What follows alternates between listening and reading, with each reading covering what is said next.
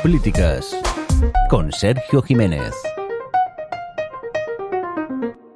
Cuando acabamos de empezar 2024, eh, nos encontramos en una época en la que muchos de los sueños y de las ideas que teníamos de lo que iba a ser el futuro no han llegado cuando hemos superado ese futuro. Es decir, desde luego no hay hoteles en la Luna, pese a que hayamos pasado 2001.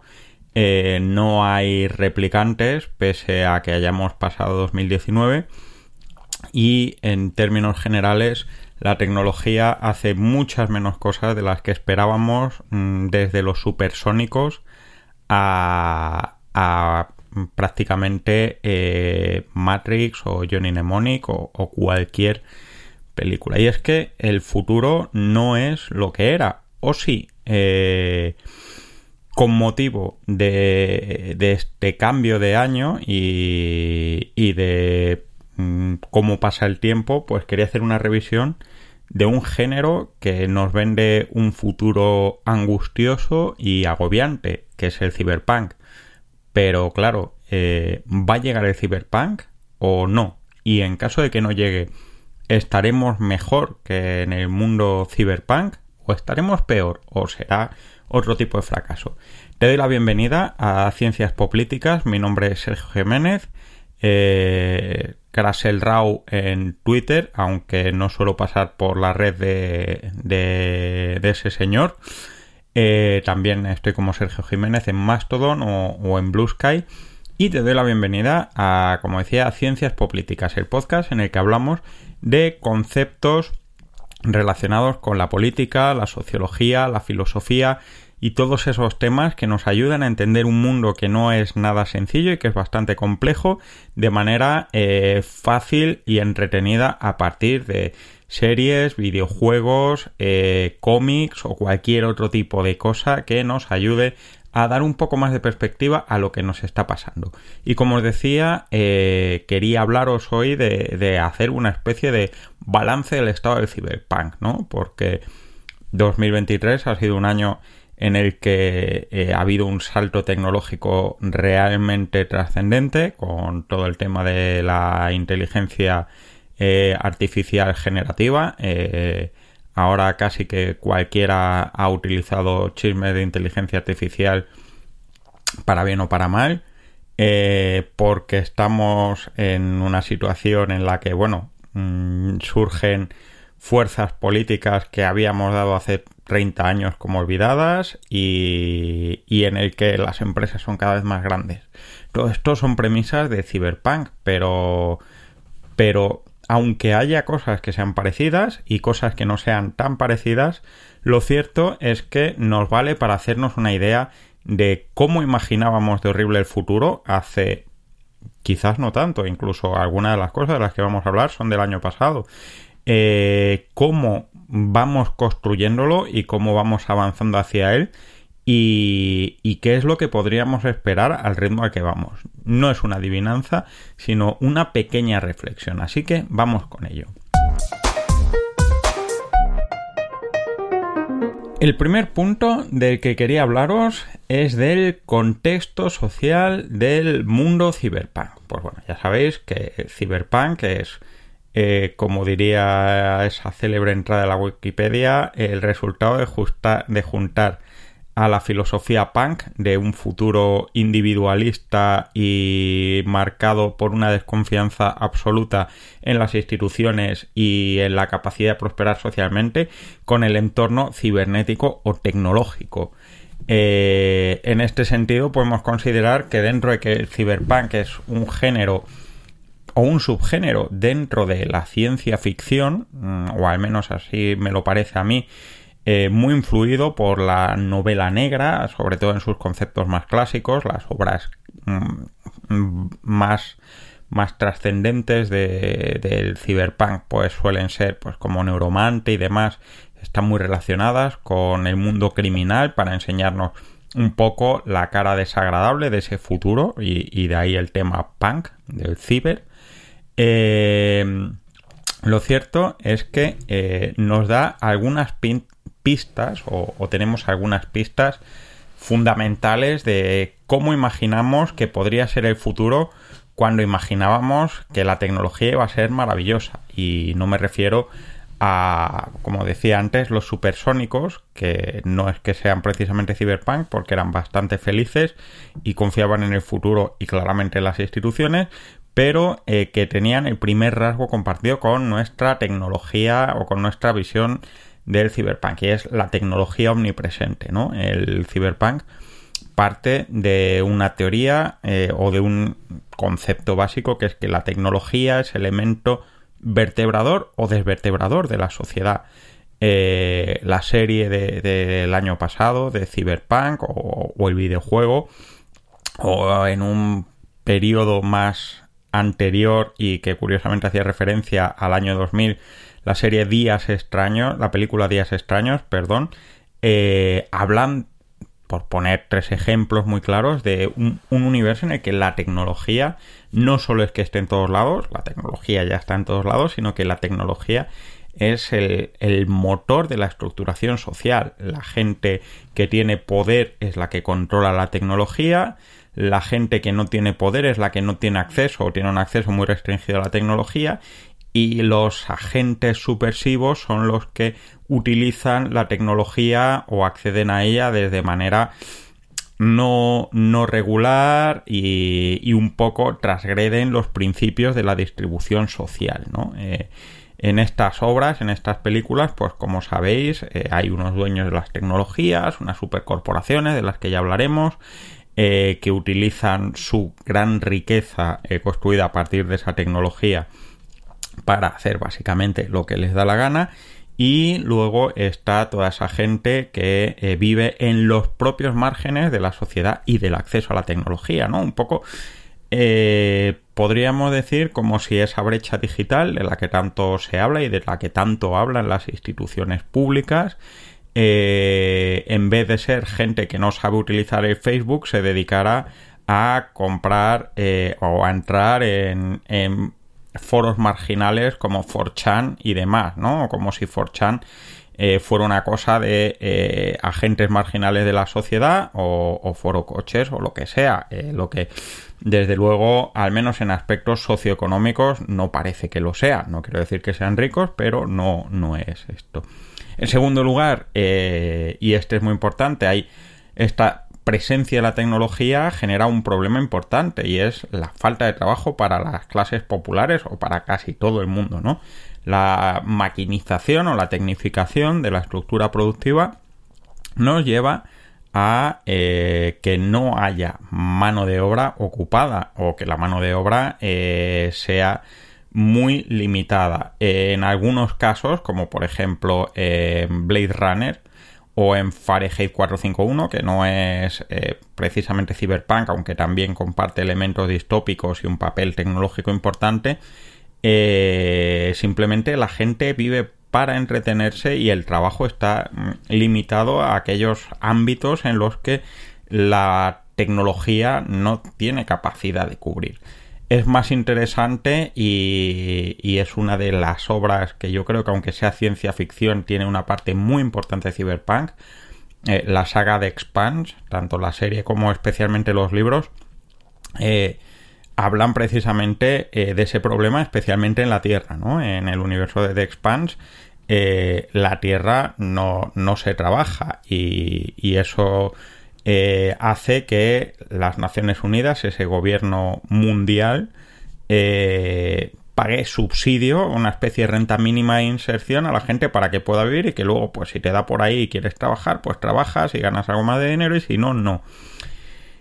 ¿Está el trabajo desapareciendo? Pues si os digo la verdad, eh, si me hubierais dicho hace 10 años diría que el trabajo de las clases populares estaba a riesgo de desaparecer pero con los avances de, la inteligencia artificial y con los estudios especialmente del MIT y, de la evolución de la inteligencia generativa tipo ChatGPT 4 y demás, a lo mejor quien se queda antes sin trabajo eh, no son precisamente las clases populares o los trabajos manuales. Ahora mismo es más reemplazable un community manager o, un estratega de marketing o un redactor de un periódico que un celador de un hospital. eh, las cosas son así. Eh, digamos que en la teoría esta del libro de, de, los trabajos de mierda, que habla de, de trabajos eh, que son inventados y que no aportan nada a la sociedad y que pues incluye esto pues asistente de consultoría eh, y demás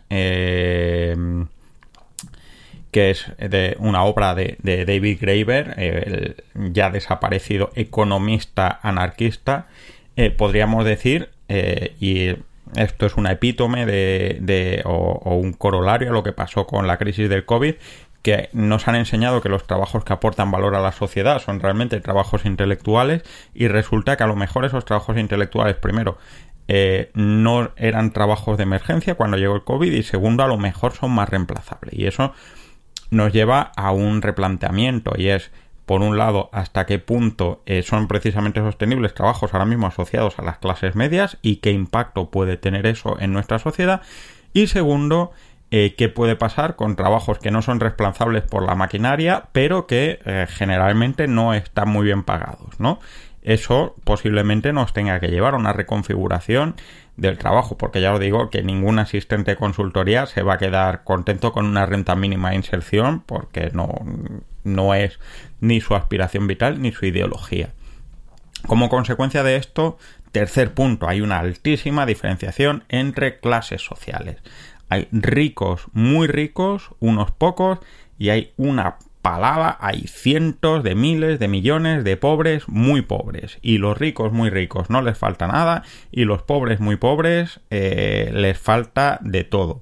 Esto lo podemos ver en la película esta de Neil Blomkamp de, Elysium, eh, en Cyberpunk, de nuevo, en Blade Runner, donde en la película no, pero en el libro sí te deja claro Philip K. Dick que realmente en la Tierra viven los parias, los que no tienen para irse fuera del planeta a vivir, o eh, los Juegos del Hambre, ¿no? Todos esos distritos que están puñeteadísimos en un sistema medio colonial de Panem y sin embargo eh, están eh, en Panem mm, tuneándose para hacerse furros, ¿no? Para hacerse como gatos y estas cosas. Hay una alta diferenciación entre clases sociales. Pues eh, a nivel occidental es evidente que sí, los ricos son más ricos y los pobres son más pobres, y especialmente después de la crisis de 2008, que no tienen necesariamente que ver con la eh, con la tecnología, pero, pero la crisis de 2008 nos dejó una cohesión social que, por ejemplo, en el caso de España, tardaba en recuperarse una década y aún así España sigue siendo uno de los países más desigualitarios. Por otro lado, eh, también hay que decir que a nivel global los niveles de pobreza se han ido reduciendo. Mm, no diría que es tanto un mérito de que eh, la riqueza se haya redistribuido mejor globalmente como de que la gente eh, los niveles de pobreza a los que veníamos en muchos sitios eran tan tan tan altos que a poco que hagas pues hay una mejoría notable no pero sí que es verdad que hay una diferenciación social que tradicionalmente ha traído muchas inestabilidades sociales y eso lo vemos en el aspecto político y no hace falta darse una vuelta muy larga por, por Europa, Latinoamérica o Estados Unidos y que tiene esas, esas cuestiones en mente. Y como consecuencia, el último punto, tenemos una gran desestructuración social. El cyberpunk es un género, como he dicho antes, netamente individualista en el que los vínculos de solidaridad de los individuos, de la gente, en caso de haberlos, son o, faccionalistas o son bandas. No nadie tiene apoyo, lógicamente, en el trabajo porque no tiene trabajo, apenas tiene apoyo en la familia porque no hay familia y digamos que los elementos estructurales que sirven para que, no caigas en el pozo o que si caes en el pozo te recuperes y te puedan ayudar y demás, pues han desaparecido porque eh, estamos en una situación de desigualdad muy grande, sin capacidad de trabajo y sin capacidad de crecimiento. ¿Estamos en ese nivel de desestructuración social? Pues ahí, igual que hay cosas que parece que sí, pondría que no Es decir, ahora mismo eh, hay una desestructuración social, pero los vínculos familiares eh, no solo es que crezcan, sino que, que se mantengan, sino que además crecen al admitir distintos tipos de familias que antiguamente no existían o estaban escondidos. El trabajo dentro de esa vulnerabilidad que hay sigue siendo un punto y luego hay elementos eh, familiares, de amistad, sobre todo en determinados aspectos sociales que siempre hablamos de que las redes sociales desestructuran, pero como alguien que vive fuera de España os puedo decir que más que desestructurar lo que hace es desvincular geográficamente. Tú ahora mismo puedes tener amigos muy amigos a los que no ves todos los días porque hablas con ellos por redes digitales y sin embargo no tienes relación con tus vecinos, ¿no? Es un cambio. Entonces, ¿qué tenemos? Pues diríamos que en tecnología omnipresente no hemos llegado, eh, falta de trabajo para las clases populares no hemos llegado, alta diferenciación de clases sociales sí, y desestructuración social no. Uno sí, dos empates y una derrota, ¿vale? Vamos al siguiente punto. Estás escuchando Ciencias Políticas.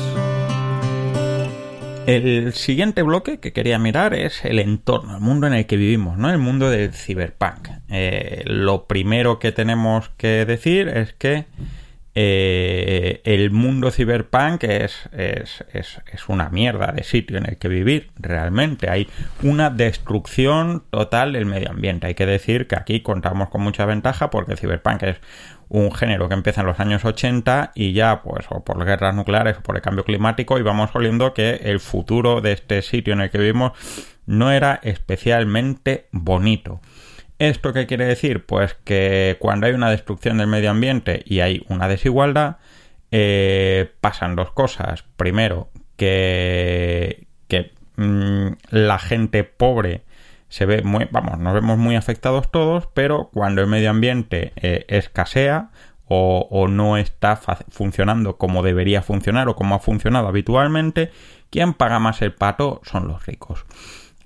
Pensad, por ejemplo, eh, no solo en que los ricos tengan ese Elysium como en la película o esto de Blade Runner que comentábamos que se han salido del planeta dejando aquí a toda la morralla y haciendo eh, sus test de radiación porque el planeta está hecho una basura o incluso en Los Inmortales 2 o, demás. Eh, que esta gente se larga. Es tan simple como que cuando falta algo, eh, lo que marca el acceso, eh, habiendo mercado, es tener dinero. Y eso lo vamos a ver en temas como, por ejemplo, ya con el agua, ¿no? Eh, en los sitios donde no hay agua, el que tiene medios para comprarse agua a precio embotellada o lo que sea, lo va a sufrir menos que quien no tenga medios para comprarse agua y entonces tendrá que vivir con el racionamiento del camión que le llegue allá donde haya restricciones. Eh, los sitios en donde no haya eh, medios para invertir en invernaderos o lo que sea, pues no habrá agricultura y no habrá mano de obra y en donde haya medios pues tendrán, ya encontrarán la manera de hacer cultivos hidropónicos o cualquier historia de estas.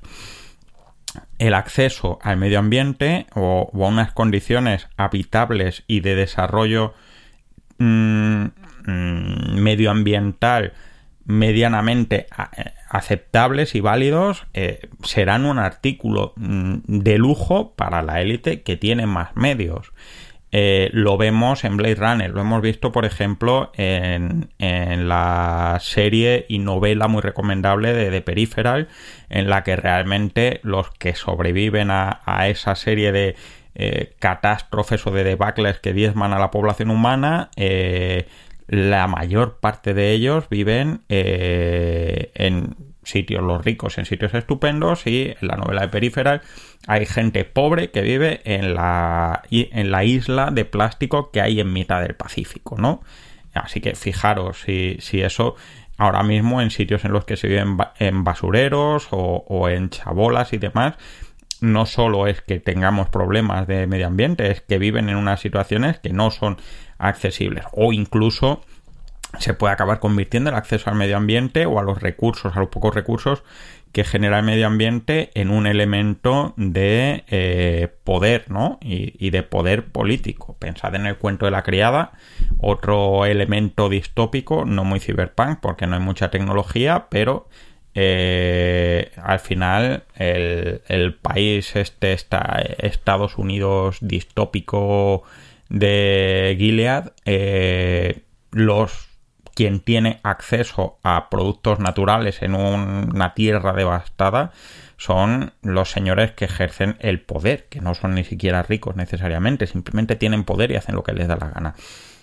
Este es, uno de los elementos. En segundo lugar, megaciudades. Eh, el cyberpunk es un género muy urbano y muy eh, de sitios, pues, oiga, esto es es un lugar muy poblado, con poca luz, mucha lluvia, luces de neón y estas historias. También es normal porque queda menos cyberpunk hacer esto en mitad de una granja a 200 kilómetros en el que no tienes vecinos.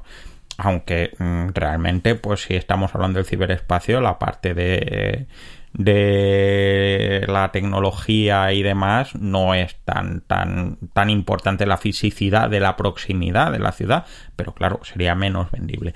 Mm, obras como Akira, como Evangelion, eh, hablan de ciudades inmensas en las que se aglutina la población. Esto evidentemente no solo es que es así, sino que además va a más.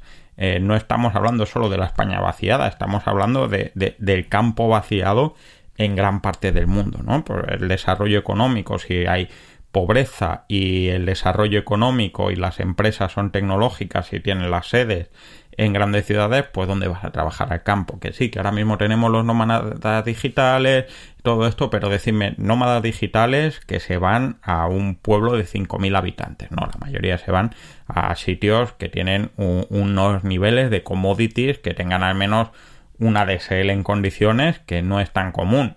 Ya sé que en España sí, pero en otros países ya os digo que no. Y no tienes por qué imaginarte un país pobre Canadá que está en el G7, no tiene un buen internet en el campo, así como os lo digo.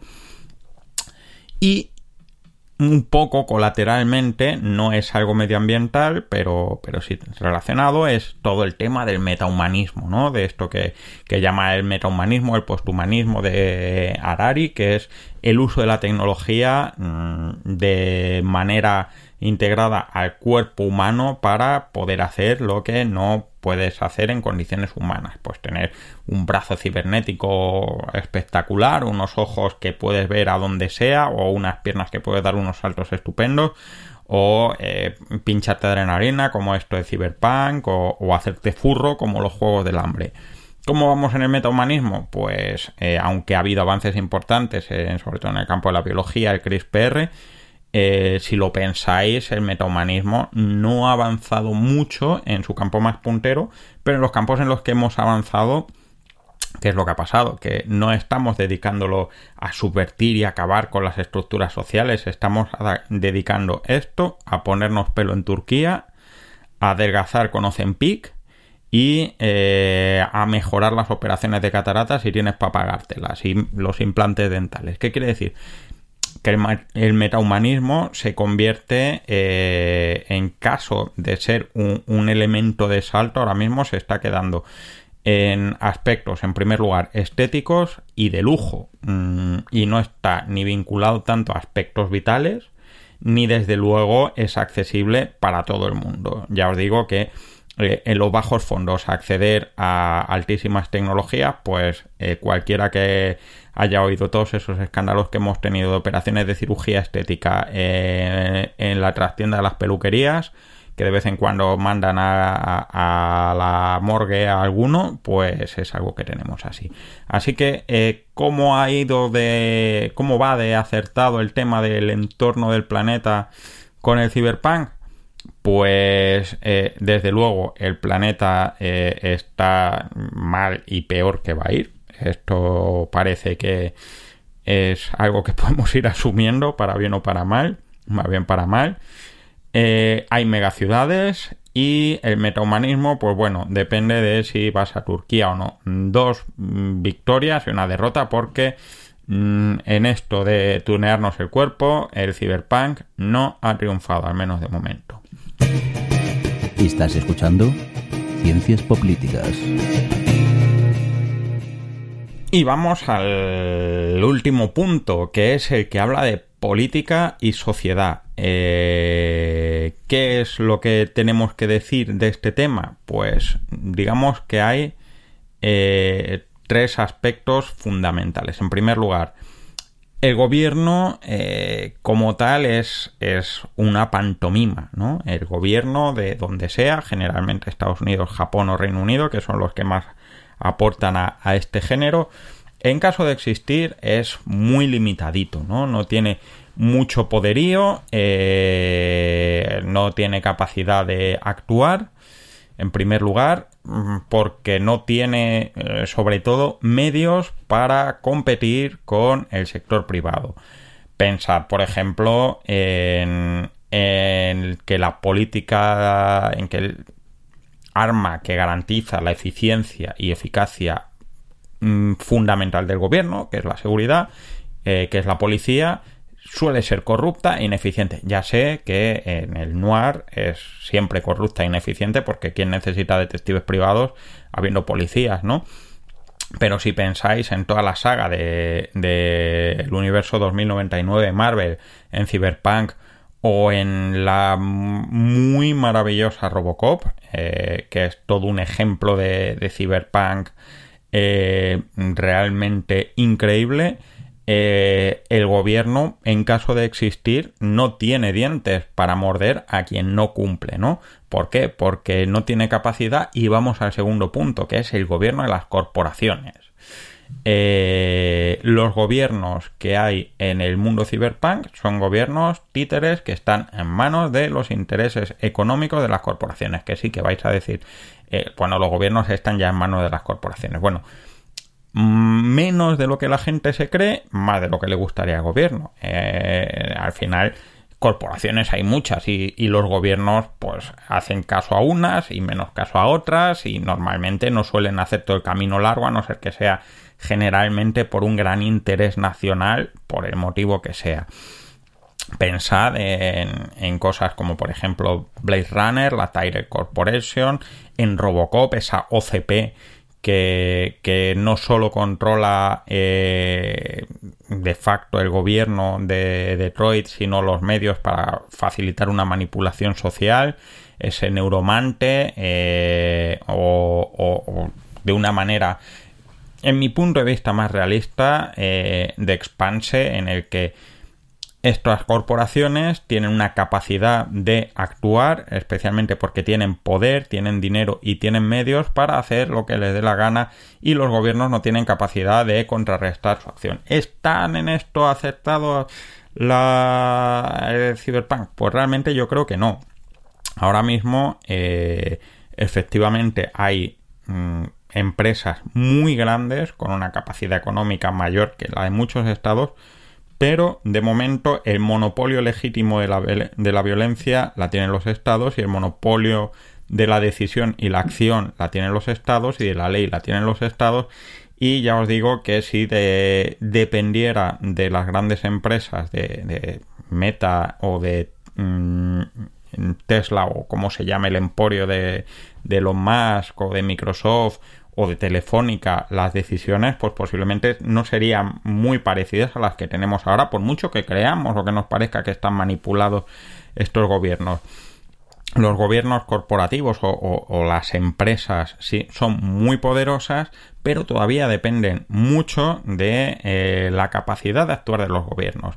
Es verdad que luego se buscan sus subterfugios se montan una sede en no sé dónde y algunas realizarán actividades ilegales, pero lo cierto es que el actor principal de gobierno en la sociedad todavía sigue siendo el gobierno político y de ahí esa lucha que hay ahora eh, a nivel político entre eh, globalistas y antiglobalistas. Si de verdad no importara, ¿por qué iba a importar? ¿no? Eh, en el Cyberpunk no se suele hablar mucho de la tecnología de, las elecciones, ¿no? Eh, o se habla así un poco de fondo porque tienes un títere.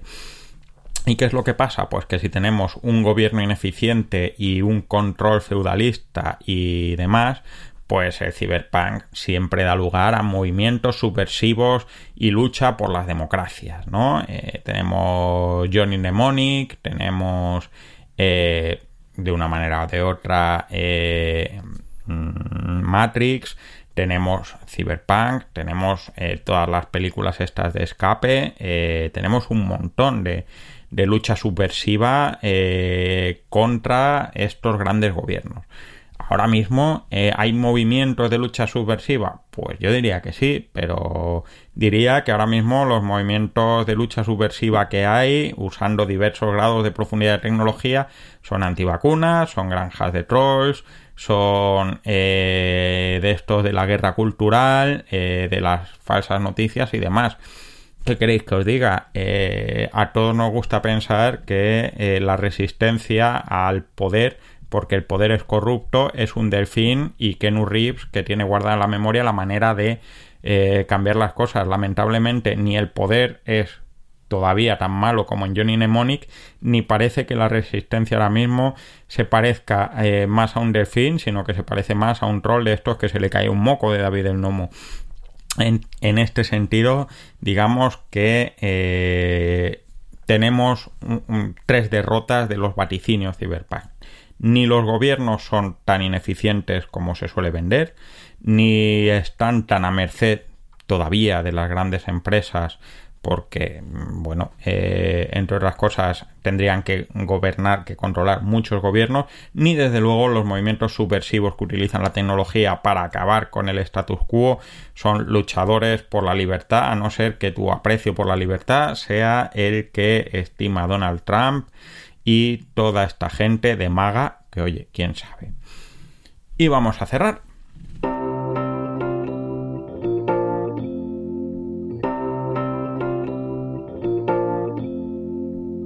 Pues bueno, esto ha sido un poco todo por hoy, ¿no? Eh, si echamos un vistazo atrás, pues tenemos que ha acertado más o menos en el tema social, en algunas cosas sí y en otras no han salido como nos pensábamos, ha aceptado de pleno en cómo se nos está quedando el mundo, o casi, y sin embargo en el tema político mm, todavía no, y no estoy seguro de que en el corto plazo lo vayamos a ver. No está mal. Eh, ¿Estamos mejor? Pues hombre, teniendo en cuenta eh, cómo están las cosas en el mundo de. En, el mundo cyberpunk, pues creo que estamos mejor, pero también es cierto que el equivalente sería coger aquí una trama criminal y sería comparar tramas criminales a ver cuál es mejor o cuál es peor. Pero bueno, en cualquier caso, creo que todavía no estamos tan mal y que las cosas no van a salir exactamente como el cyberpunk mainstream se tiene pensado. Eh, y como os decía, esto es todo por hoy. Eh, muchísimas gracias por, por haberte pasado y por haber escuchado hasta aquí, si es que has llegado, y si no, pues lo siento. Ya sabéis que podéis dejar comentarios en cienciaspolíticas.gmail, en iVoox, en Spotify si es que están abiertos, en desde luego la estupenda página sons.red donde podrás acceder a este y a otros muchos podcasts que dirige y produce como siempre con mano acertada el señor Mirindo. Eh, nos vemos muy pronto, espero, hasta luego. Acabas de escuchar Ciencias Políticas, un podcast alojado en Sons, red de podcasts. Encuentran más información de este episodio en nuestra página web, sons.red barra ciencias políticas. Y descubre muchos más podcasts en sons.red.